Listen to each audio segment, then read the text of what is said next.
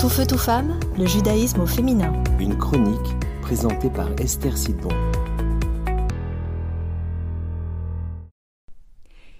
Bonjour, quelle joie de vous retrouver aujourd'hui. Est-ce que vous me croyez si je vous dis que j'ai trois clés infaillibles pour réussir son mariage? Voilà, vous vous dites peut-être que je vais vous vendre un truc qui n'existe pas. Et pourtant, je vous assure que ça marche à tous les coups. Pour vous présenter cette recette inratable d'un mariage réussi, je voudrais d'abord revenir deux secondes sur l'idée euh, qu'on se fait un peu du mariage dans notre société. Et ça va peut-être vous surprendre, mais quand on pense au mariage, eh bien on a très souvent ancré dans notre esprit cette pancarte qu'on voyait à la fin des dessins animés de Disney. Vous vous souvenez cette pancarte qui apparaissait sur l'écran une fois que la princesse et le prince charmant se sont finalement mariés? Bah, Cette pancarte, elle disait quoi? Ils vécurent heureux et eurent beaucoup d'enfants. Ah oui Bah ça alors? Mais pourquoi est-ce qu'ils nous mettent pas la suite du film? Parce que très souvent, quand on se marie, on s'attend à, ça en fait. On se dit Ah bah ça y est, j'ai préparé pendant des mois cette belle cérémonie. J'ai passé des semaines à faire les essayages de la robe de mariée ou du smoking si vous êtes un homme.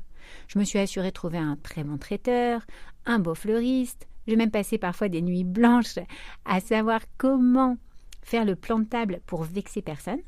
Et enfin, on est passé sur la roupa, sous le dénuptial, et je vais enfin vivre heureux pour l'éternité. Et puis on verra ensuite euh, pour l'autre partie de la pancarte qui parle des enfants. Sauf que le lendemain matin, au réveil, eh bien, on commence la réalité du mariage. Deux individus qui se sont unis religieusement et qui vont passer le reste de leur vie à trouver le meilleur moyen d'être heureux ensemble. Puis c'est ce qui était, c'est ce qui était marqué sur cette fameuse pancarte.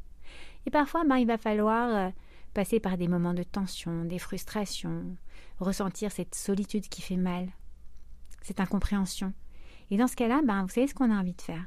On a envie d'appeler Walt Disney et de lui dire ses quatre vérités. Mais, au Hashem, on a la Torah. Et elle, elle nous propose une vision très différente du mariage. D'abord parce que la cérémonie en elle-même, c'est sûr, c'est important, mais c'est pas une finalité en soi. Et c'est au lendemain de cette cérémonie que la Torah nous prépare. Vous vous souvenez, la semaine passée, on disait que Dieu a créé le premier homme à la fois féminin et masculin, androgyne. D'un côté, le masculin, et dos à lui le féminin. Et ensuite, après un événement dont on parlera dans les prochaines semaines, eh bien, il les a séparés. Il a pris la partie féminine et on a fait Rava, Ève. Et c'est juste après ça qu'on voit le premier mariage dans la Torah, lorsque Dieu prépare Rava et l'amène sous la roupa pour qu'elle se marie à Adam, à Adam. Donc on avait un tout qui a été divisé en deux pièces de puzzle indépendantes. Et le mariage, c'est finalement quoi? L'opportunité de recréer ce puzzle. Bon allez, j'arrête le suspense parce que je sais que vous attendez depuis le début de la chronique ces trois clés. Et je vous les donne. Tadam C'est l'union, l'unité et la connexion.